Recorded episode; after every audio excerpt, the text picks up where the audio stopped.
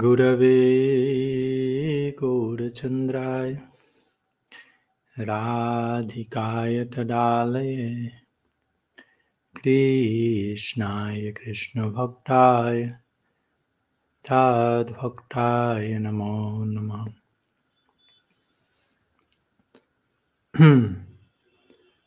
प्रणाम Buenos. Buenas tardes desde aquí, Sri Mayapur. Ya un último día, mañana temprano, siguiendo viaje a Calcuta, Delhi y en unos días a, Nueva Zelanda. Pero bueno, buenos días para la mayoría de aquellos que de habla hispana que se encuentran en Latinoamérica. y nos estamos rendiendo una vez más para Istagosti. para iluminarnos unos a otros, como Krishna diría en el Bhagavad Gita. Udayanta parashparam katayantas chamam nityam. Perpetuamente eh, abordando tópicos cerca del limitado, Ananta Kata, desde ese lugar expresando nuestra, mostrando gracia unos a otros, básicamente, ¿no? Demostrando nuestro afecto en la forma de no solo recordarnos mutuamente nuestra propia fuente en común, sino inspirarnos en un viaje de excavación profunda y compromiso y desarrollo de nuestra relación. no solo con Dios, con Bhagavan, sino con todo lo que está relacionado a Él, que lo es todo. y como hablábamos el otro día, qué mejor manera de, honrarnos y de honrar a Krishna en la forma de valorar el tiempo que cada uno de nosotros está invirtiendo en un encuentro como este. Krishna en el Gita diría, yo soy tiempo personificado, Kaloshmi. Yo soy el tiempo. Entonces, si alguien me está dando tiempo, como ustedes generosamente me lo están dando en este momento, ustedes me están dando Krishna a mí, porque Krishna es el tiempo personificado. Entonces, desde el mismo lugar, en un intento de, reciprocidad, vamos a intentar dar Krishna cambio. Una forma de también justificar nuestra inversión de tiempo de la manera más generosa, más genuina posible. Así que un día más de Agosti, entre tantos otros cientos, miles que ya hemos tenido en esta vida, afortunadamente, eh, donde seguimos corroborando esta dinámica única del intercambio en donde cuando dos partes se reúnen, o en este caso más de dos partes obviamente, se reúnen sinceramente, el resultado de eso es supremamente poderoso. Y surge como resultado algo que generalmente no es posible de obtener por, propia cuenta, por, por cuenta de una o la otra parte, sino por las dos partes combinadas. Como muchas veces da el ejemplo a nivel musical de de, de, una orquesta, ¿no? Un violinista, un pianista, director de orquesta, etc. Cada cual tiene su adhikar, cada cual tiene su capacidad, elegibilidad, talento individual. Y de por sí eso es notorio, valorable, pero cuando todos ellos se reúnen, el talento de todos ellos centrado en una misma causa, digámoslo así, lleva la, composición o lleva la, expresión musical del conjunto alineado a un nivel en donde ninguno de ellos podría llegar individualmente. Entonces, de la misma manera, Shravan Kirtan, lo que estamos realizando en este momento es una sinfonía colectiva, básicamente. Estamos todos trabajando para una misma causa idealmente y ello es Sankirtan. Sankirtan implica la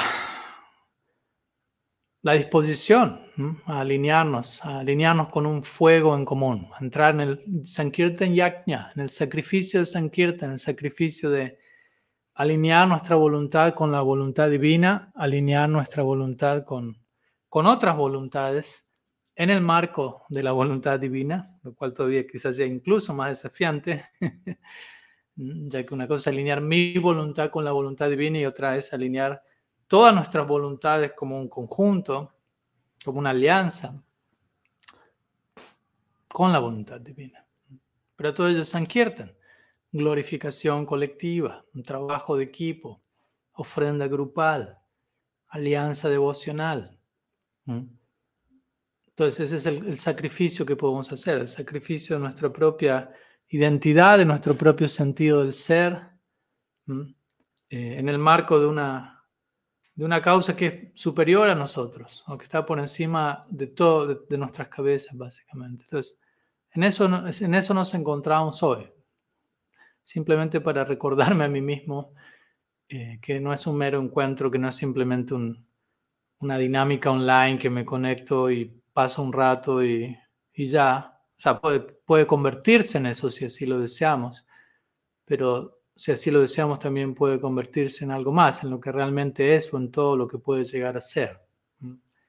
No perdamos de vista el potencial máximo de cada una de las cosas que hacemos, no reduzcamos lo que hacemos a la versión más mínima eh, y superficial posible. Más bien tratemos de todo lo que estamos haciendo de manera superficial o lo que fuere, preguntarnos cómo podemos hacer eso de la manera más profunda, en su máximo potencial. Entonces, Istagosti tiene que ver con esa, con esa indagación. Sarvatra sarvada, como el Bhattan diría. En todo momento, en todo lugar, persistir con este espíritu de eh, indagación. Kinkara, ¿cómo puedo servir? Entonces, Kinkara, ¿qué hacer? ¿Cómo servir? Ese se traduce como sirviente, como devoto, un Kinkara.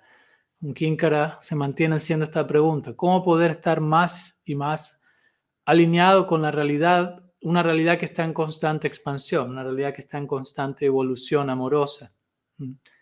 Una realidad que no deja de, de moverse en un sentido, de crecer, de profundizar. Entonces, ¿cómo me mantengo en el día a día avanzando, siguiéndole el paso a la voluntad de Krishna, siguiéndole el paso al corazón de Dios que se encuentra evolucionando cada momento. Es lo que las escrituras nos describen, nos describen una realidad en constante progreso, en constante desarrollo, en constante logro de, un, de una expresión superior de sí misma, a cada instante, a cada momento. La vida, la realidad, la práctica espiritual, todo es dinámico. Entonces en el día a día nuestra pregunta central, nuestra mayor prioridad es justamente esa. ¿Cómo le sigo el ritmo a la, a la realidad, básicamente?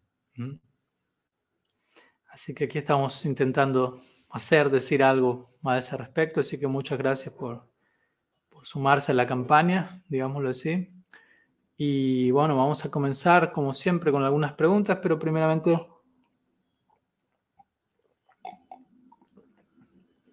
un breve resumen de lo que ha sido esta última semana, como hemos estado compartido, compartiendo en, los, nuestros istagostis al inicio.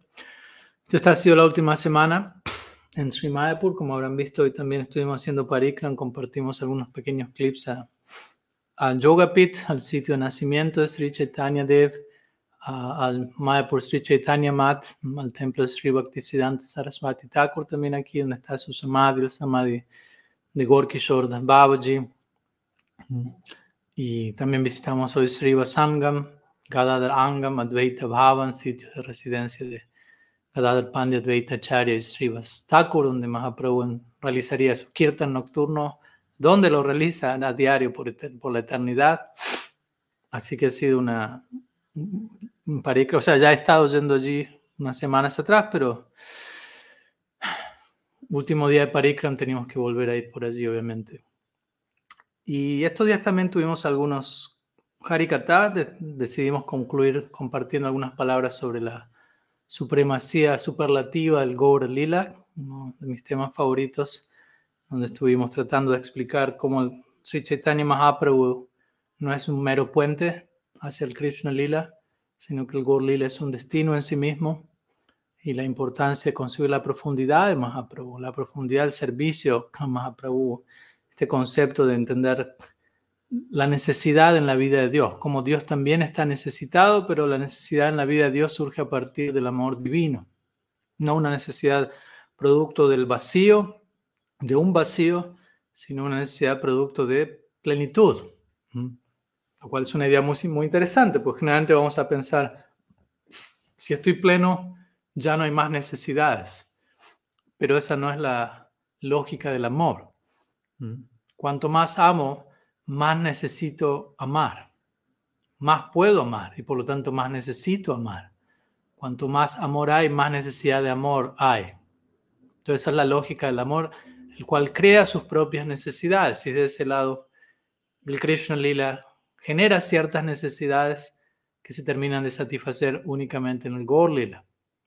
Estuvimos tratando de analizar un poco esto para como Gaudiya Vaishnavas y especialmente dedicada, dedicado a los devotos estaban en ese, ese día allí viviendo aquí en Mayapur, la importancia de dimensionar, de tomar el peso a, a Gaur Tattva, a la realidad llamada Sriman Mahaprabhu, Gaur Lila, Navadvip Dham, Nitya y nuestra posibilidad aquí en esta era de poder ocuparnos en Sankirtan Yajna. Y luego ayer, si no me falla la memoria, tuvimos un último encuentro donde básicamente hicimos lo que estamos haciendo hoy, Istagosti, invitando a la audiencia a compartir preguntas y de mi parte tratar de responder con no tanto respuestas, pero hoy estos días estamos pensando más que llamar los encuentros preguntas y respuestas, aunque los sigo poniendo porque todavía quizás sea claro de entender, pero idealmente es preguntas y reflexiones. En el sentido de que podemos decir algo en respuesta a, a cualquier pregunta, pero al final del día nunca terminamos de responder a ninguna pregunta. Las preguntas se siguen expandiendo, las respuestas a las preguntas se siguen expandiendo. Nunca deberíamos pensar, ya, he respondido a la plenitud perfectamente a todas las preguntas o a esta pregunta o a esta otra pregunta. Más bien estamos hablando de un diálogo continuo, permanente, en donde incluso más que buscar respuestas, muchas veces tenemos que aprender a enamorarnos de las preguntas, como menciono en mi libro de personalismo radical. Más que presentar preguntas para obtener respuestas rápidas y cerrar el tema, más bien necesitamos convivir el tiempo suficiente con las preguntas, tomarle un, gusto a las preguntas, enamorarnos de las preguntas y las mismas preguntas van a empezar a, entregar sus propias respuestas, por decirlo así, a entregar nuevas preguntas y así sucesivamente. Así que eso es lo, que hemos estado compartiendo estos últimos días. Hoy ya el último día oficial, mañana temprano siguiendo viaje, como decía Calcuta, luego Delhi, luego Nueva Zelanda en unos dos días. Luego estaremos anunciando el final, pero debido al cambio de horario que va a haber en Nueva Zelanda, son casi ocho horas, son ocho horas y media de diferencia aquí más adelante, me va a ser imposible mantener este horario para nuestros encuentros, ya que va a ser mis, mis dos de la mañana de Nueva Zelanda y lamento decirles que en ese horario necesito descansar. Así que Vamos a ver en qué horario se puede organizar, lo voy a estar anunciando, pero probablemente lo haremos a lo que son las 7 de la tarde hora argentina, eh, que son casi 9 horas más tarde. pues el horario que me queda sostenible estando en Nueva Zelanda. Yo estaré compartiendo el flyer este, en estos días. Bien, vamos a comenzar entonces con las preguntas. Voy a comenzar con una pregunta enviada por Subal Prabhu desde Roma, Italia, basada en una cita de mi libro de personalismo radical. Me compartió la cita al inglés, pero yo la voy a compartir al español. Pero voy a aclarar algo al inglés ya que hay un juego de palabras en esa cita al inglés que no es que no se mantiene como un juego de palabras al español para dar sentido a la pregunta. Dice así. Las, comienza con la cita que dice así. En lugar de estar arraigados en la tradición y la revelación, podemos terminar pudriéndonos en ellas. Para que esto no suceda, debemos redefinir nuestra relación con las escrituras, su lenguaje y su terminología característica. Entonces a la frase, igual pregunta si puedo hablar sobre este concepto. Entonces, como ven nuevamente, vuelvo a poner la primera parte la pregunta. El inglés utiliza los términos rooted y rotten, que de vuelta suenan parecidas las palabras. Rooted significa arraigado, enraizado, como ven aquí, y rotten significa podrido, ¿no? como arruinado. Entonces, de vuelta, el español no, hay, no es un juego de palabras, arraigado y podrido no suenan de la misma manera. mientras que el inglés rooted y rotten son casi la misma palabra. Pero aclaro eso para que tenga más sentido la, expresión en otro idioma. Entonces, ¿qué queremos decir con esto? No? En lugar de, o sea, en el nombre de la tradición, de seguir una tradición espiritual, en el nombre de seguir una revelación divina, podemos estar arraigados en ello y debemos estar arraigados en ello. Debemos estar firmemente, como se lo situados, familiarizados, establecidos en nuestra tradición, siendo que la elegimos, obviamente, es por elección propia. Pero también uno puede terminar pudriéndose en ellas, no debido a ellas, pero en ellas. obviamente, ¿a qué nos referimos con eso? Y luego digo, para que esto no suceda, debemos redefinir, redefinir nuestra relación con las escrituras, su lenguaje y su terminología característica. Entonces, ¿a qué me refiero con esto? Y quizás se den una idea a qué me refiero con esto, pero principalmente me refiero a que en el nombre de la tradición podemos quedar estancados, podemos incurrir en una sobredosis de nostalgia, podemos quedar completamente desactualizados de, las demandas de la realidad en el momento presente. Podemos referirnos a la tradición como una excusa para no referirnos a la tradición en el pasado como una excusa de no representar la tradición en el presente. Podemos concebir la idea de tradición como algo pasado y no como algo presente, vivo, vibrante y a futuro. Entonces, en todo ese sentido podemos pudrirnos, podemos terminar pudriéndonos, como digo aquí, en la tradición. En el nombre de ser tradicionalista, de seguir una tradición, termino estancado, termino paralizado, etc. Termino podrido, por, decir, por utilizar esa, la palabra que usé originalmente al inglés, rotten de vuelta, no alcanza con ser parte de una tradición a nivel formal y oficial. Todos podemos eh, afiliarnos oficialmente con una escuela, con otra, tener nuestro carnet, tener nuestro nombre allí en la lista. Y obviamente no estoy condenando nada de ello, todo, todo hay que empezar por algo. Pero también es importante este punto, ¿no? Porque muchas veces para nosotros la idea de tradición implica de por sí algo eh, anticuado, algo perteneciente al pasado, algo que fue establecido de forma determinante, terminante, conclusiva en algún tiempo antiguo y que, y que uno, se, uno está limitado a repetirla, copy-paste, reproducirla, básicamente imitarla. Si entendemos la tradición desde ese lado, no estamos siendo participantes contribuyentes vivos, activos. No, no estamos eh, apoyando el parampara, básicamente. Parampara significa un sistema dinámico de transmisión, no un sistema estático, pero extático, dinámico, de, de transmisión divina, de algo vivo, de algo real que está vibrando urgentemente en el corazón de cada uno de sus miembros, tan urgentemente que eso empieza a rebalsar, que es incontenible, esa es la naturaleza de Bhakti. Hai tu kiya pratihata, dice el Bhagavatam. Savai pum samparo dharmo yato bhakti radokshaye. Hai tu kiya pratihata jayatma suprasidati. Bhakti es, es incontenible.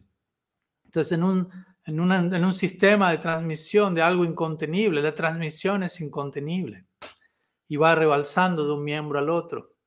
Eso es lo que llamamos parampara. No es algo frisado en el tiempo, congelado, algo aburrido, algo repetitivo, algo melancólico, algo formulaico, algo mecanizado. Eso no es parampara, eso no es tradición. Entonces a aprender a entender que tradición es algo en lo que tenemos que estar situados. Y cuando digo estar situados, sí, tenemos que conocer nuestra revelación original que dicen los Shastras, que han dicho los Goswamis, cuáles son las enseñanzas fundacionales de nuestra escuela que dice el Bhagavatam, el Bhagavad Gita. ¿Cuál es la revelación original, si lo queremos llamar de esa manera, o originales en plural?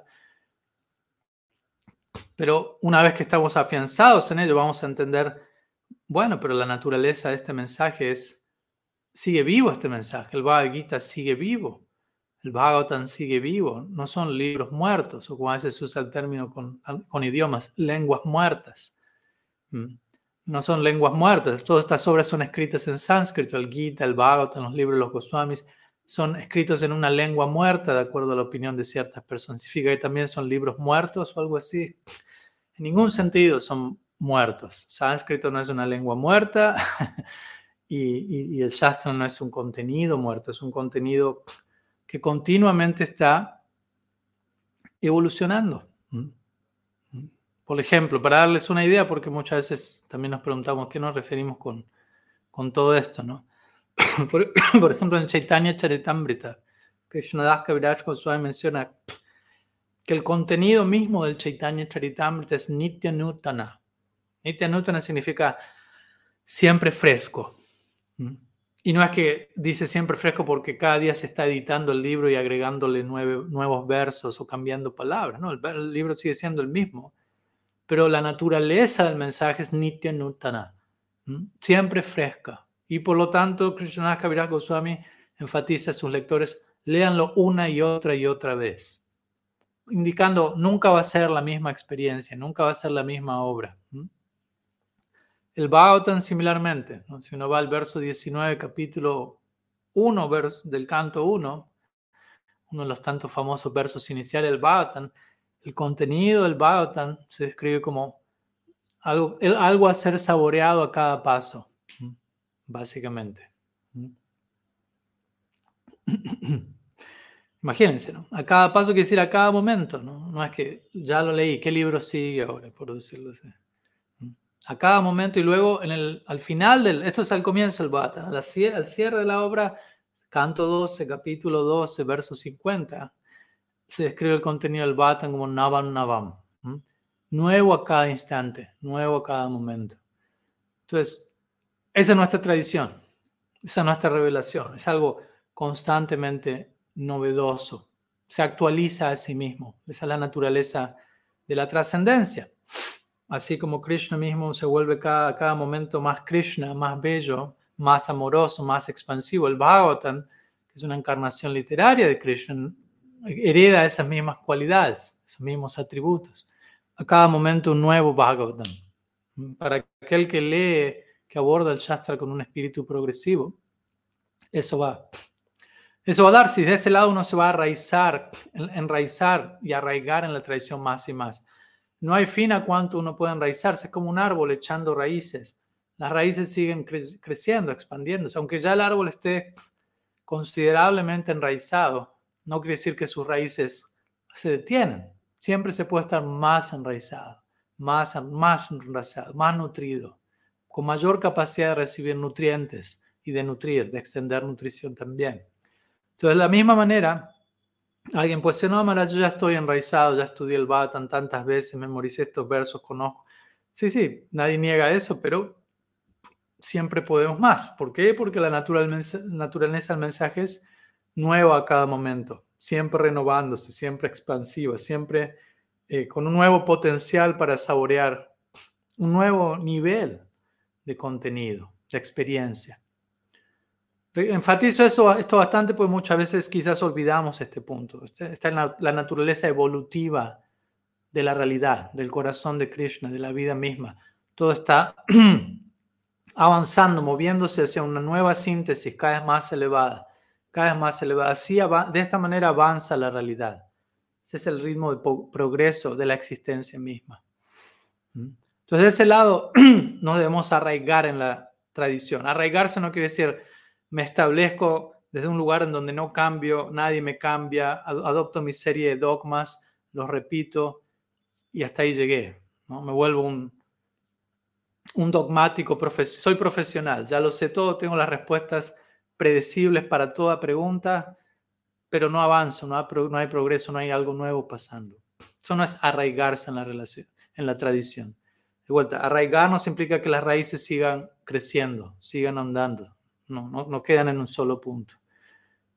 Porque si no, nos pudrimos, terminamos podridos, terminamos perdidos, terminamos estancados, terminamos confundidos, tantas, engañados, en el nombre de la, de, la, de la tradición y de la revelación. Por eso digo, otra manera de abordar eso, y es lo que menciona la segunda parte de esta frase, es que para que esto no suceda, para que no quedemos indebidamente estancados, eh, debemos redefinir nuestra relación con las escrituras, que es lo que estoy mencionando, su lenguaje y su terminología característica. Entonces, esto último también es muy importante, perdón.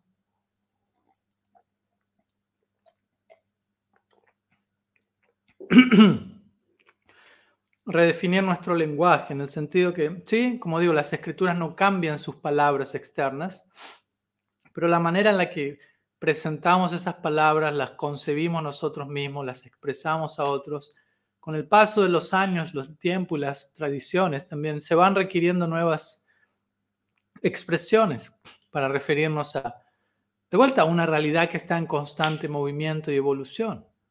De la misma manera, el lenguaje está en constante movimiento y evolución. Así, trata de entender mi punto. Si, si la vida de Dios, si la vida de Krishna, si el corazón de Krishna, el corazón de Sri Radha, si Mahaprabhu, su Gorlila, es algo en, en continuo crecimiento y expansión, como lo es, naturalmente debería haber un lenguaje en continua expansión para describir esa realidad en continua expansión. Entonces, a eso me refiero con con redefinir nuestra relación con el lenguaje. Pues muchas veces nos pasa que quedamos atascados en cierta terminología, en cierto glosario con el cual solemos o solíamos expresar cosas 20 años atrás como devotos o en otra tradición, lo que fuere. Y ciertas expresiones, ciertas palabras con el paso del tiempo caducan o caducan o, empiezan a, a cobrar un significado diferente del original y ya no indican lo que deberían estar indicando y por lo tanto necesitamos de una manera redimir ese término, ya sea recordándonos cuál es su verdadero significado o invocar un nuevo término para indicar lo que realmente queremos indicar. Porque muchas veces, como digo, terminamos usando palabras que adquieren un, peso generacional, ¿no? un tipo de contenido distorsionado que originalmente no estaba allí, con el cual, por dar un ejemplo, ¿no? la palabra... Eh, de vuelta, palabras que originalmente las usamos para indicar algo eh, coloquialmente, pero originalmente no significan eso. El otro día, voy a algo técnico por empezar, ¿no? El otro día alguien me dijo, estábamos escribiendo, teniendo un intercambio de mensajes, y dice, bueno, Prabhuji, gracias por todo. Después, un sanyasi era. Me dice, uy, Maharaj, disculpes tanto que le dije Prabhu y no le dije Maharaj. y pasó un par de veces eso sí. Y, yo le dije, pero Prabhu es una palabra superior a Maharaj. Pues Maharaj significa gran rey. Prabhu significa amo, señor. ¿no? Es un nombre de Krishna, Prabhu. No, Maharaj no es un nombre de Krishna. Prabhu es un nombre de Krishna. Arjuna lo llama Krishna Prabhu en el Gita y luego obviamente tenemos a Mahaprabhu. Prabhu volviéndose aún más grande, digámoslo así. Entonces yo le decía, en realidad si me tiene que pedir perdón por llamarme Prabhu es porque me, llamó Prabhu, porque el nombre es algo demasiado grande y no me queda un nombre tan grande. Desde ese lado uno puede pedir perdón. Pero no es que Prabhu es un nombre como inferior. y quizás arraigado a eso es quien sea que, que es sannyasi está por encima de quien sea que no sea sannyasi. Por lo tanto, si llamo a un sannyasi con el nombre que llamo a los demás, no es tan superior. Y de vuelta, se generan confusiones con palabras que originalmente tenían otro significado. O no sé, la palabra aparat. ¿no? Aparat significa aquello que va en contra del amor, etimológicamente. Apa, radha. Radha significa amor el amor personificado, la adoración, aradhana, última, que es el amor, y apa es aquello que se opone a.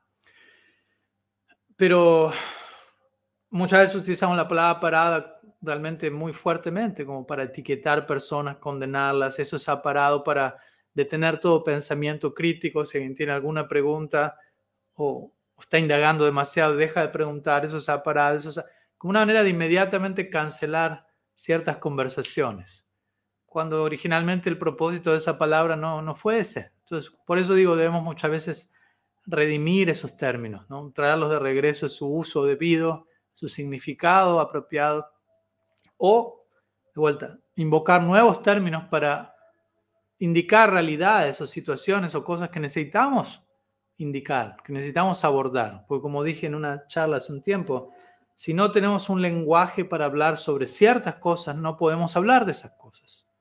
¿Mm?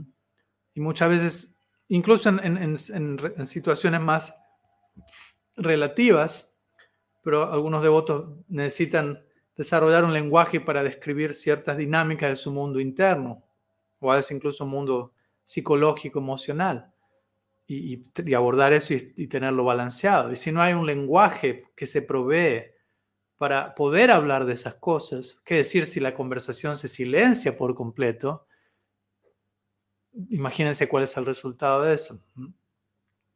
Se considero muy importante eso, eh, la importancia de mantener un lenguaje y una serie de términos que son entendibles, que son aplicables, que son relevantes, que son profundos, que indican acertadamente lo que estamos queriendo decir, porque si no yo puedo usar una serie de palabras y cada uno de ustedes se queda con su propia idea de qué significa eso. Y cada uno se va a su hogar con su idea respectiva, que es quizás totalmente diferente de lo que quise decir.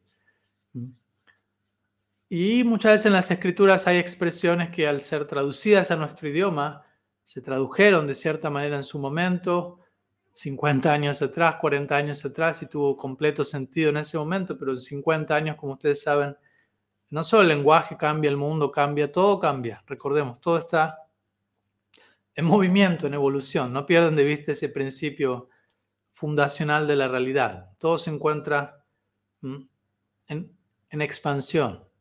Entonces, naturalmente debemos vivir la vida teniendo en cuenta ese paradigma también.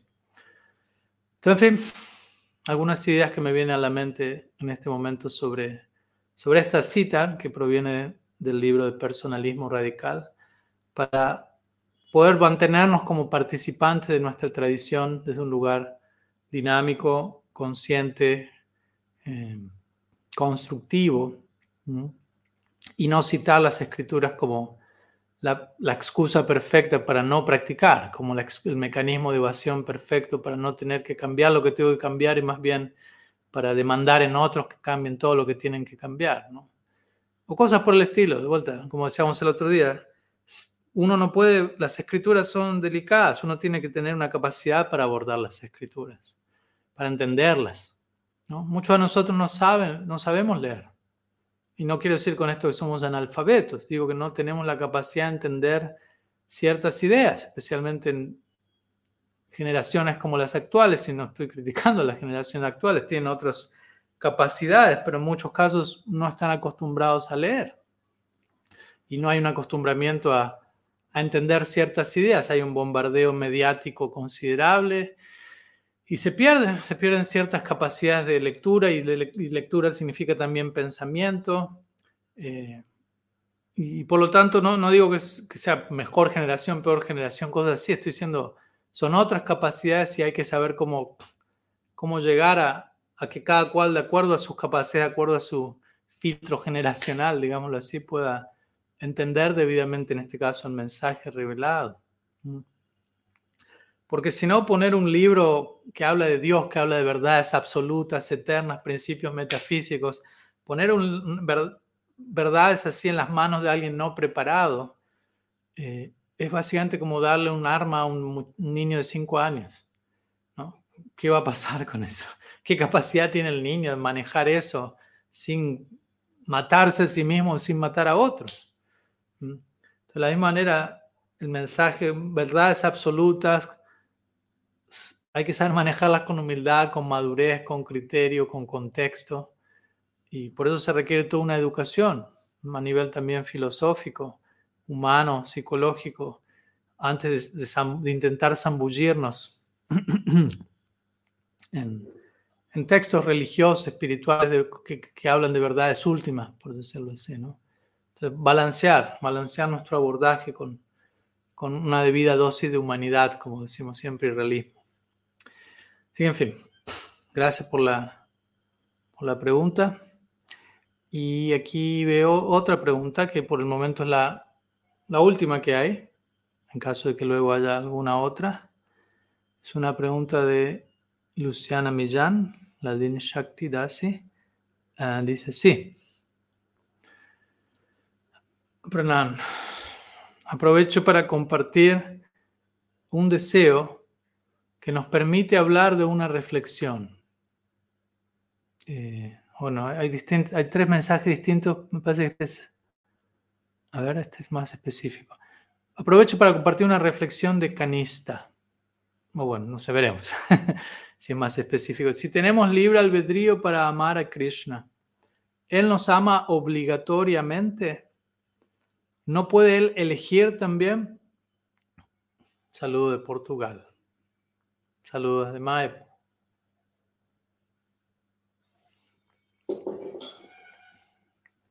Ok, gracias por la pregunta. Entonces nosotros tenemos, como mencionamos más de una vez, tenemos libre albedrío para amar a Krishna. No es algo que es, nos es impuesto. Eh, tenemos no solo libre albedrío para elegir amar a Krishna o no, sino también para elegir cómo amarlo.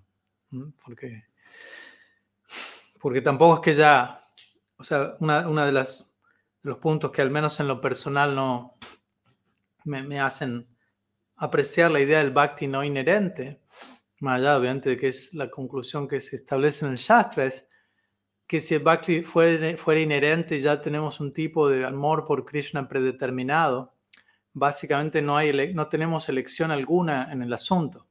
O sea, no, no, no hay decisión de si amamos o no y de cómo amamos a Krishna. Ya está todo predeterminado y establecido, lo cual no suena muy, muy, muy amoroso, digámoslo así, ya que el amor justamente tiene que ver con una decisión voluntaria, no solo de amar o no, sino de cómo amar, ya que sabemos uno puede elegir amar a Krishna desde tantos lugares.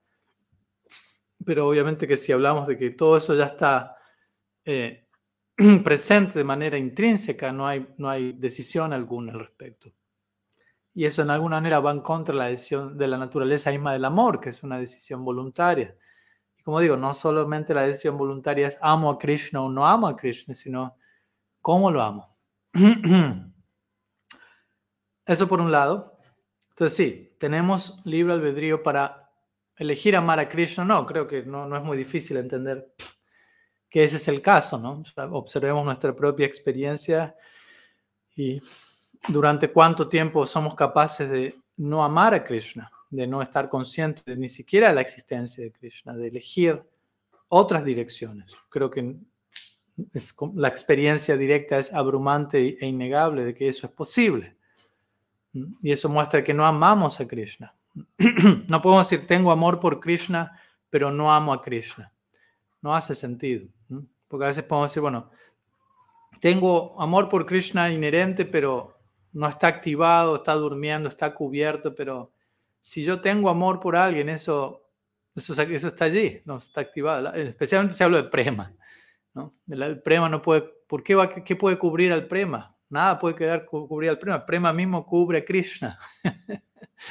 Quiere decir que algo cubre a prema. Quiere decir que Maya puede cubrir a prema. Por favor, no, no, concluyamos en esa dirección. Entonces, ¿Qué decir de despertar el prema? Más bien el prema nos va a despertar a nosotros. El prema mantiene a Krishna despierto las 24 horas del día, que prácticamente no duerme en la noche, se encuentra con las gopis todo en Rasa Lila, sin, sin pegar un ojo, como quien diría en Argentina, sin dormir prácticamente. Esa es la fuerza del prema, mantiene a Bhagavan despierto prácticamente las 24 horas de su día eterno. Entonces, ¿cómo podemos hablar de despertar al prem? El Prem no deja que Bhagavan duerma. Entonces, de ese lado no podemos decir, ya hay Prem, ya hay amor, pero no estamos amando a Krishna, porque está claro que no, estamos amando a Krishna, a menos que nos volvamos Premi Bhaktas. Entonces, no, no, no tiene mucho sentido decir, ya tenemos amor, pero no estamos amando a Krishna. Entonces, es claro que no estamos amando a Krishna en muchos casos, Obviamente hay, medidas de amar a Krishna, es otro tema ese, pero en muchos casos no hay expresión alguna amor por Krishna, lo cual indica que no hay amor por Krishna. Pero el potencial para ello está allí. Entonces, el libre albedrío está allí, la elección de amar a Krishna está allí, eh, la elección de conocer a Krishna está allí, de aceptar su existencia está allí, etcétera, etcétera. Entonces, por nuestro lado, el libre albedrío. Ahora, la pregunta central es, en el caso de Krishna hacia nosotros, y me imagino la pregunta tiene que ver con mi énfasis usual de qué tan amados somos incondicionalmente por Krishna, como Krishna ya está amando a cada uno de nosotros de manera completa e incondicional. Completa como en la medida que uno puede amar a alguien que no reciproca. El ejemplo que doy siempre es el de una madre. La madre tiene a su bebé de un año, de un día, y ya ama a su bebé, pero el bebé no, no reciproca, el bebé no está ni siquiera consciente de, su propia existencia, que decir, de la existencia de la madre, que decir, de reciprocar amorosamente con la madre. Pero eso no quita que la madre no ama al bebé. Ahora, en la medida en que pasa el tiempo y el bebé se, vuelve consciente del amor de su madre comienza a reciprocar, ese amor original de la madre toma otra forma para reciprocar el amor del bebé. Pero ya estaba ese amor previamente en la medida en que puede estar con alguien que no reciproca. Cuando el otro reciproca, el amor original toma otra forma. Entonces, Krishna nos ama incondicionalmente, pero no. la pregunta es, ¿Él nos ama obligatoriamente? ¿No puede elegir también? Y la respuesta sería, Krishna no nos ama obligatoriamente. Él elige amarnos incondicionalmente desde la eternidad, desde un tiempo sin inicio. Él siempre eligió, pongámoslo de esa manera, y sé que es difícil usar palabras para referirnos a situaciones eternas que no tienen un comienzo, porque básicamente esa es la situación. Krishna no tiene un comienzo, nosotros no tenemos un comienzo, y por ende el amor incondicional de Krishna hacia cada uno de nosotros no tiene un comienzo. Entonces, en ese sentido, su decisión de amarnos incondicionalmente no tiene un comienzo. ¿Mm? ¿Mm? Esa es su, esa es su, su decisión, desde, lo que Él es, obviamente. También tratemos de entender lo siguiente, hasta un punto podemos comparar nuestra situación con la de Krishna. En un sentido, obviamente, podemos establecer similitudes entre la jiva, el alma y Dios, Bhagavan, en un punto, pero en un punto no. En un punto hay diferencias no solo a nivel cuantitativas, sino cualitativas. Entonces, entendamos, Krishna está hecho de amor. Nosotros no tenemos, Krishna está hecho de prem. Nosotros no tenemos prem. Esa es una diferencia considerable si se ponen a pensar. Imagínense la diferencia entre alguien hecho de prem y alguien que no tiene prem. Entonces las decisiones de cada una de esas personas van a darse desde distintos lugares. Alguien que está completamente constituido de amor divino, divino como Krishna lo está, eh, en un sentido elige, en un sentido elige perpetuamente amar, pero al mismo tiempo sabemos que no puede elegir otra cosa, ya que él está constituido de eso. Él está hecho de amor divino, esa es su existencia, esa es su experiencia. Porque estamos hablando de Dios aquí, no estamos hablando nosotros. tenemos que tener cuidado de no proyectar eh, nuestra misma situación, experiencia a la situación de otros. Hay diferencias eh, ontológicas. Mm, en, otras palabras, hay diferencias en cuanto a la constitución de nuestro propio ser entre uno y el otro, entre nosotros y Krishna.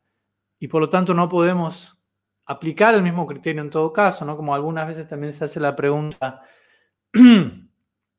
ok, pero los Siddhas nunca tuvieron chance de decidir si querían estar con Krishna o no, por decirlo así. Las almas eternamente liberadas como Yashoda, Nanda, Subal, Sridham, están siempre allí, ¿no? No tuvieron, no tuvieron libre albedrío para decidir.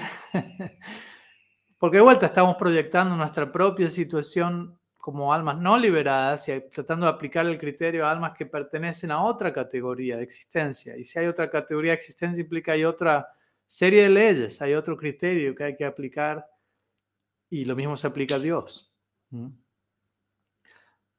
Pero esto no, no, hace que, Krishna nos ame obligatoriamente. ¿no? O sea, en, en, él no existe este sentido de a la fuerza, tengo que, como un deber, no tengo otra opción. sino que él hace, él hace el mejor uso de su propia naturaleza, digámoslo así. Él está constituido de prem, está hecho de amor divino, y él hace el mejor uso de ese amor divino, expresándolo de manera perfecta en todas las direcciones posibles, amando incondicionalmente a cada entidad viviente, interactuando amorosamente con sus asociados eternos en lila. Mm, esa interacción se mantiene creciendo y desarrollando, como dije hace un rato, expandiéndose evolutivamente por la eternidad. Mm. Y así sucesivamente. Vemos que la manera en la que Krishna eh, interactúa con el amor, con, aquel amor de lo cual del cual Él está hecho, es perfecta, ¿no? No, no hay reproches que podamos hacerle. Y Él está compuesto de esa manera desde tiempo sin inicio y Él se comporta a la perfección desde tiempo sin inicio en relación a Él estar, él estar siendo, estar compuesto de amor divino. ¿Mm? Entonces, digámoslo así, digamos que Él elige perpetuamente amarnos incondicionalmente. De vuelta, sé que alguien puede decir, Marás, pero ¿qué tanto puede elegir si no, no tiene una segunda opción? Entiendo que viene esa, esa pregunta que muchas veces yo mismo planteo ese argumento. ¿Hasta qué punto es una elección si no, si no tiene una segunda opción? ¿Me explico? Pero al mismo tiempo, tampoco podemos decir, ¿qué, qué podemos hacer al respecto? ¿Me, me explico? Tratemos de entender hasta qué punto mi pregunta va a ser satisfactoria tengo que hacer preguntas que generen una respuesta satisfactoria, en el sentido que si pregunto algo de tal manera que me va a llevar a una respuesta imposible, o que espera una respuesta imposible, esa pregunta no va a ser satisfactoria. Entonces, si, yo, si entendemos por la descripción del Shastra, como diría la Biblia, Dios es amor, pongámoslo así. Si Dios es amor, Él no puede no amar. En ese sentido, sí, no tiene una, una, una elección pero es lo que es. No podemos alterar la constitución de Dios, no podemos decir que, que, hay un defecto en eso también, porque si diríamos, bueno, entonces que Dios no sea amor, ahí tenemos otro problema aún mayor por resolver, ¿no? ¿Cómo Dios no va a ser todo amor? ¿Cómo Dios no va a estar compuesto? Entonces la idea es, bueno, Dios está compuesto de amor, hace sentido. ¿Cuáles son las implicancias de ello? Una de ellas es, sí, no tiene elección, en el sentido que no hay una segunda opción como sería no amar, aunque potencialmente la opción está para nosotros, pero no para él. Y de, las opciones que él tiene, digámoslo así, él hace perfecto uso de esas opciones, pero tampoco yo diría que podemos catalogar a la, la, forma en la que Krishna nos ama como obligatoriamente. Porque, de vuelta, a la hora de, analizar cómo Dios nos ama, de dónde Él nos elige amar, yo creo que eso es lo, más importante.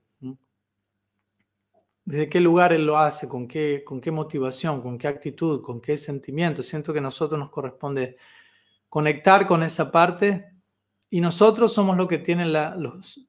Y, y Él ha hecho eso, como digo, Él está hecho de amor y Él cumple a la perfección con su propia constitución y ama a todos y a todo incondicionalmente de tiempo sin inicio. No, podemos reprocharle algo a alguien así. Y a nosotros, desde nuestro lugar, nos corresponde, nosotros sí tenemos opción y elección, porque no estamos hechos de amor. Entonces, debido a nuestra constitución, debido al hecho de que no somos Krishna, y de vuelta, no podemos protestar ante eso, pero ¿por qué no soy Krishna yo? ¿Y por qué Krishna no es no, no es yo y yo soy Krishna, ¿no? De vuelta, son preguntas que no tienen sentido.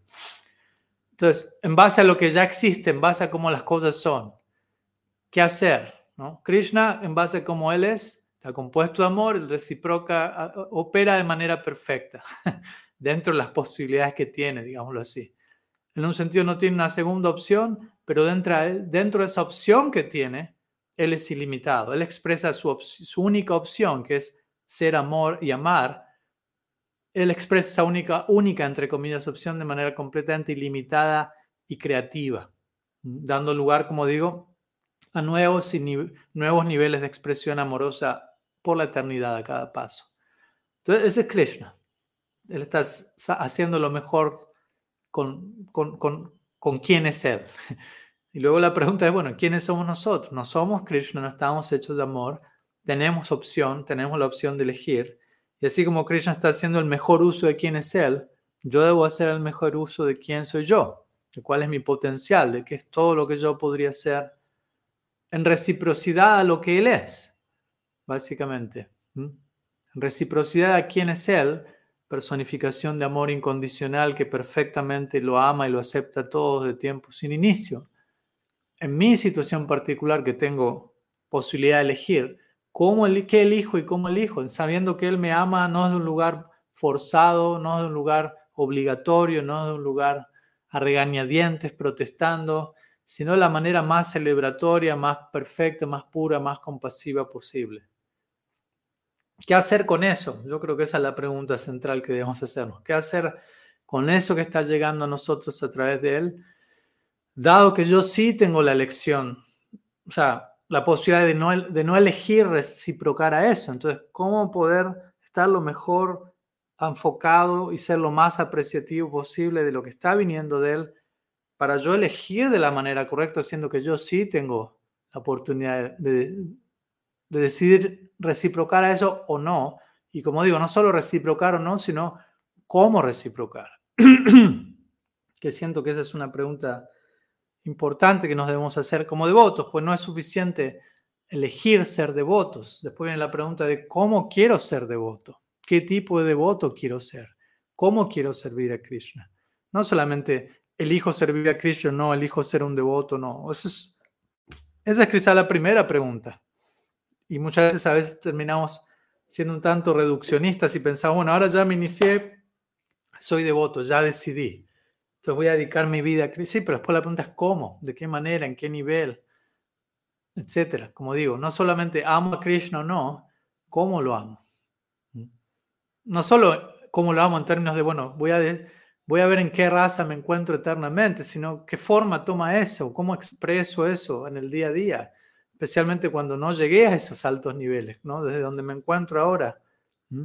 ¿Cómo? ¿Cómo ir aproximándome más y más y más y más? Así que, en fin, algunas ideas. Ladini Shakti, espero que haya sumado. Gracias por la pregunta, muy interesante. y acaba de llegar una última pregunta, o sea, última hasta ahora, y quizás vamos a cerrar aquí con una última pregunta de Gopinath Acharya Prabhu ya que vamos a estar ya casi a una hora y también como mañana viajo en la mañana, también tengo que hacer algunos eh, arreglos por aquí también.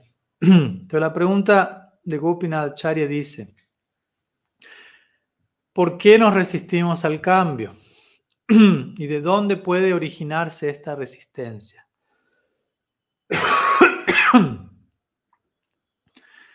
ok, gracias por la pregunta. Una vez más.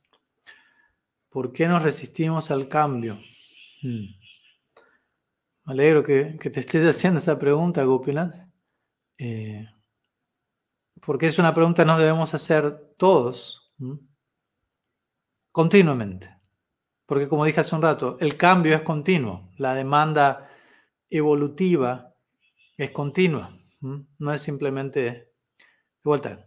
Tengo que cambiar unas cosas, adapto ciertos hábitos, Ahora, ok, ahora sigo los cuatro principios, ya cambié lo que tenía que cambiar.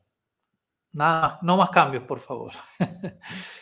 Entendamos que la naturaleza de la realidad, de la vida, del amor, que es la, la, base fundacional de toda existencia, es perpetuo cambio. El amor siempre está evolucionando, creciendo, amando más, progresando más, abarcando más profundo, más amplio. Y si queremos vivir una vida de amor, aceptamos el contrato, aceptamos esa dinámica de vida. Pero paradójicamente muchas veces, y el amor por lo tanto genera, implica, demanda, exige cambio. Y muchas veces el amor es lo que más anhelamos y necesitamos y, el cambio es lo que más tememos. En un sentido, el temor es lo opuesto al amor. Entonces, esa es en gran parte la paradoja en la que se encuentra muchos sadhakas, muchos practicantes. Es parte del proceso vivir ese conflicto, digámoslo así, experimentar, wow, por un lado, lo que más necesito es amor, lo que más temo es amor. O sea, lo que más temo es al cambio, pero el amor está inmediatamente ligado al cambio. Entonces, Aquello que más anhelo en un sentido que entiendo que anhelo, que entiendo que necesito, es lo que más temo. Entonces, en un sentido práctica espiritual es gradualmente resolver esa paradoja, gradualmente alinearnos de manera que, que ya no haya tanta contradicción como algo, en, algo así. Lo que más anhelo y necesito es lo que más temo. ¿Y por qué? ¿Por qué el temor? Obviamente hay diferentes formas en las que podemos explicar eso. Hay una frase de un famoso autor, Lawrence, que él diría, el mundo teme una nueva experiencia más que, cualquier, más que ninguna otra cosa, porque una nueva experiencia, eh, como si una nueva experiencia pone fuera de lugar viejas experiencias, desplaza viejas experiencias.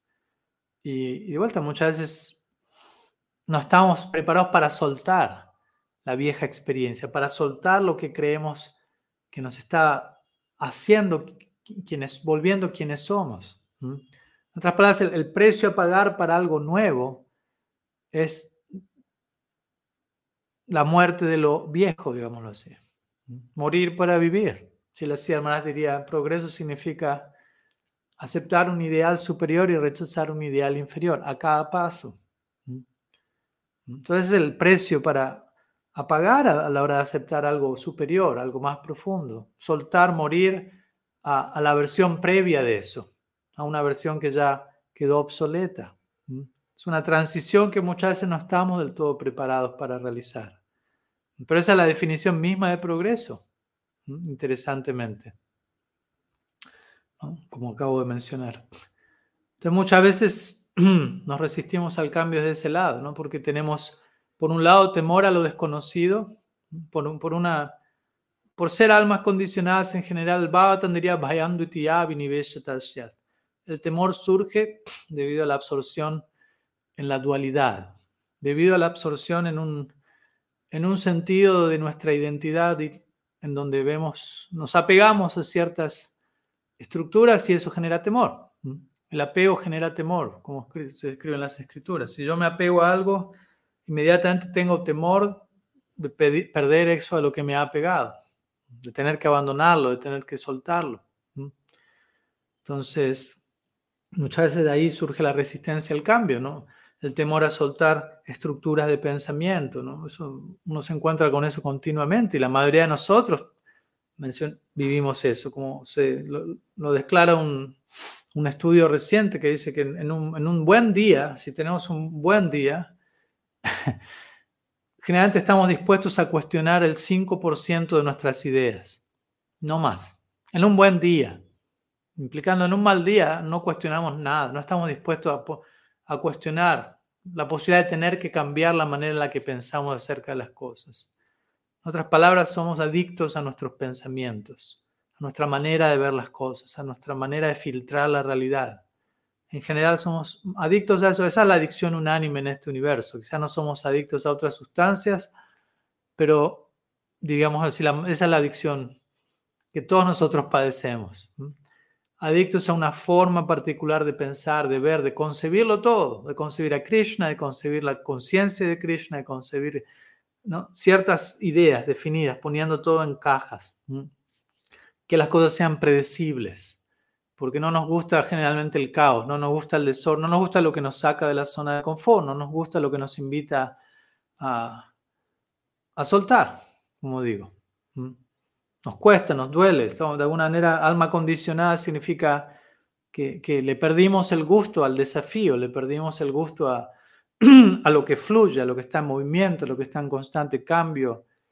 Eh, perdimos el encanto de la vida en un sentido, ¿no? Por eso grandes maestros dirían, uno tiene que volver a, la conciencia que tenía un, niño en el sentido de redescubrirlo todo, ¿no? Estar aprendiendo todo por primera vez, estar abierto al aprendizaje, abierto al cambio, abierto a la transparencia, a mostrarnos tal como somos sin volvernos tan expertos en, en disfrazarnos, digámoslo así, sin tanto temor, del qué dirán, de cómo nos verán, de qué pensarán.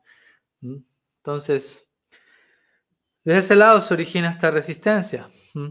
Estamos eh, absortos o, en cierta medida distraídos, eh, considerándonos algo que no somos y sobre esa distorsión básica de la realidad, no tener en claro quién soy y qué es la realidad, surge el temor. ¿Por qué? Porque inmediatamente me, me posiciono en una situación antinatural. Si yo me veo a mí como quien no soy, si yo veo todo lo demás como lo que en realidad no es, automáticamente el temor surge porque empiezo a relacionarme con todo como algo que no es, no como lo que es. Y eso genera ansiedad, eso genera temor. En cambio, cuando eh, alineamos nuestra postura, nuestra visión de las cosas y empezamos a, relacionarnos con todo como lo que es, con Krishna en el centro, con Sambandha Gyan, con conocimiento de cómo todo está girando en torno a un centro en común, incluidos nosotros, entonces no hay necesidad de temer, no hay necesidad de, temer el cambio ni siquiera, porque entendemos que el cambio es, una, es un aspecto natural de la realidad. Muchas veces no estamos acostumbrados a pensar de esa manera. Muchas veces buscamos estabilidad y se entiende en un sentido. Para muchos de nosotros, muchas de nuestras vidas son turbulentas, caóticas, en algunos casos, y en ese caso lo último que queremos es cambio y movimiento constante, ¿no? Uno quiere cierta estabilidad. Pero en última instancia, la palabra cambio no es algo malo. Avanzar hacia algo nuevo no es algo malo. Visitar algo desconocido no es algo malo. Pero para eso también primeramente tenemos que familiarizarnos con cuál es la naturaleza de la realidad. La naturaleza de la realidad no está en contra mía. Si yo me abro a algo nuevo, a cambiar y a crecer, no, no, no debería ser un peligro, no debería ser una amenaza, porque Krishna es misericordioso, como estamos hablando. La realidad última es supremamente compasiva. Si yo me alineo con ello y me abro al cambio, tengo que confiar. O sea, quizás tengo que experimentar primero que sobrevivo y desde ahí voy a confiar. Oh, puedo confiar en el cambio, puedo confiar en, la apertura, puedo confiar en, la confianza. a seguir creciendo, a seguir volviéndome la, mejor versión de mí mismo. Por eso la importancia de también de, del contacto con los sadhus, de uno vivir la experiencia como discípulo con un guru, en el sentido de uno estar dispuesto a ser un discípulo, estar dispuesto a cambiar. En un sentido, el rol del guru es difícil porque el rol del guru en un sentido es lidiar con, con la resistencia del discípulo muchas veces, no siempre, pero muchas veces y, el discípulo tiene que voluntariamente aceptar trabajar sobre eso, ¿no? Esa es parte del contrato central entre guru y discípulo en una relación ideal. El discípulo va a estar dispuesto a, reconoce que está esa resistencia, está dispuesto a trabajar sobre ello, aunque en la práctica se siga resistiendo al cambio. Y el guru pacientemente, amorosamente va a acompañar, va a tolerar, va a iluminar, va a ayudar. Algunas veces va a pinchar lo que tenga que ser en el momento, expertamente, obviamente, para ayudar al estudiante en ese proceso de, entender cada vez más, no hay necesidad de resistirse al cambio. Todo lo contrario, el, verdadero problema es no estar dispuestos al cambio. Resistirnos al cambio es el mayor problema. Abrirnos al cambio es la bendición última. Entonces, desde ese lugar es importante mantenernos en asociación, en compañía de personas donde se promueva este espíritu de cambio, una mentalidad progresiva, un, como dije hace un rato, un lenguaje en donde ya se nos anima a cambiar, la manera en la que concebimos la, vida, la realidad, la conciencia de Krishna, una manera de referirnos a las verdades espirituales, a, a toda verdad, desde un lugar que ya nos invita al cambio, en, una manera en la que no vamos a poder entenderlo con la mentalidad usual, donde se nos exige un paso más, seguir creciendo, seguir progresando. Ese es el verdadero entrenamiento, esa es la verdadera guía, esa es la verdadera asociación, no, no reunirnos para estancarnos, ser conformistas y mediocres y quedarnos siempre en el mismo lugar, sino más bien animarnos mutuamente al cambio.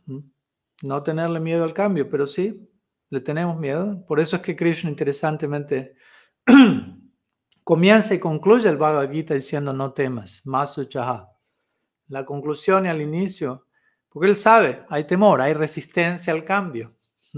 Desde ese lado él comienza y culmina el Bhagavad Gita con eso. ¿no? El otro día leía que en la Biblia la, frase que más aparece, una frase breve que más aparece en la Biblia es no temas. Y alguien hizo un estudio y, y, descubrió que la frase aparece 365 veces en el libro. Una vez, por, una vez para cada día, ¿no? Sabiendo que todos los días quizás nos vamos viendo, nos vamos a ver afectados por esa resistencia al cambio. Como digo, detrás de la resistencia, detrás de la negación, detrás del mecanismo de defensa hay, un temor, ¿no? Un temor en, dos direcciones, como digo, un temor a futuro y un temor en término pasado. En término de lo pasado, un temor a soltar lo que hay que soltar, lo que pertenece ya al pasado, y en otro sentido quizás un temor a adentrarnos en el futuro. Y generalmente en esas situaciones tampoco estamos habitando el momento presente con, profundidad. Entonces, desde ese lugar tenemos que reconciliarnos con, las tres fases del tiempo, hacer las paces con pasado, presente y futuro, y más y más aprender a vivir sin temor. Y aprender a entender el cambio es, es necesario. Entenderlo, llegar a la conclusión personal de que sin un cambio constante, eh, dejamos de estar vivos, básicamente. ¿no? El usa la expresión un cadáver viviente o algo así, ¿no? Un cadáver que respira. Jivana dice de Esa persona está muerta aunque respire, ¿no? Está, el cuerpo está ahí, sale aire de la nariz, pero no hay, no hay movimiento, no hay cambio, no hay progreso, no hay apertura al desarrollo. Y esa es la naturaleza, la realidad, como dijimos, es en con continua expansión. Entonces lo que se opone a la naturaleza, a la realidad, no es real, no está vivo en un sentido sustancial de la palabra. Entonces por eso sadhu sangha, ¿no? Sat sangha es contacto con lo real. Sat significa lo real, la realidad. Sat sangha significa, sat sangha significa apego. Entonces sat sangha significa apegarnos a la realidad tal como es, apegarnos a la forma en que la realidad eh, se expresa realmente, en continuo progreso y apertura al cambio. Entonces, en, en, en verdadero satsanga voy a recibir esos samskaras, esas impresiones, esa inspiración. Eso es lo que estamos intentando generar entre todos nosotros, no solamente de mi parte, pero en la interacción que estamos teniendo en encuentros como estos. Esto es técnicamente hablando, idealmente satsanga, en donde tratamos de refrescar nuestra visión, digámoslo así. Y, si hay resistencias que las va a haber, y es importante en nuestro proceso tener la valentía y la honestidad de reconocer, hay resistencia, me estoy resistiendo, eh, y preguntar qué hacer, como lo estás haciendo, Gopinath. Es, muy valioso que tengas el, el valor de presentar de por sí, de sacar el tema, de hablarlo, de reconocerlo y, preguntar al respecto, reflexionar. Estamos charlando, estamos compartiendo ideas, tomarnos el tiempo de volver a escuchar esto, reflexionarlo, ponerlo en oración, escribir al respecto si nos ayuda, y ver cómo podemos implementar nuestra respuesta a esa reflexión en nuestro día a día, en nuestra práctica, en nuestra relación con otros. Y gradualmente resistirnos un poco menos. No vamos a poder cancelar toda resistencia quizás de inmediato, pero gradualmente, de manera que podamos percibir, percatar que hay un cambio, que hay una apertura, y eso nos va animando a una mayor apertura, a un mayor cambio.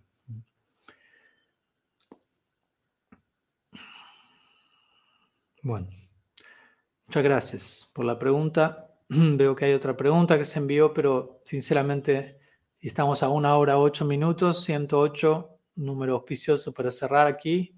Así que Dharma Ram Prabhu, le pido disculpas de no poderla abordar hoy. Voy a estar eh, copiando la pregunta o, te pido más bien si me la puedes enviar por mensaje privado y la vamos a reservar para la semana próxima.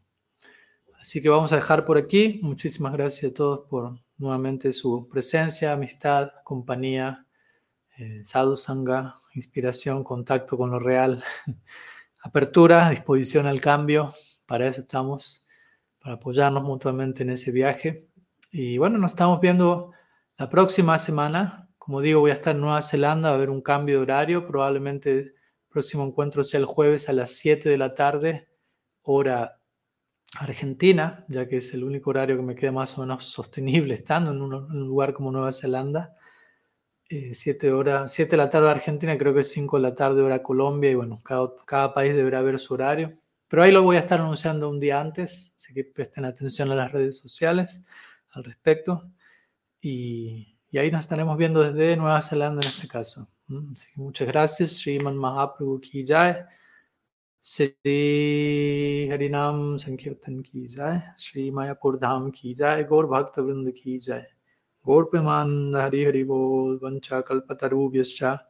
कृपा सिंधु पतितानम पवनेभ्यो वैष्णवेभ्यो नमो नम।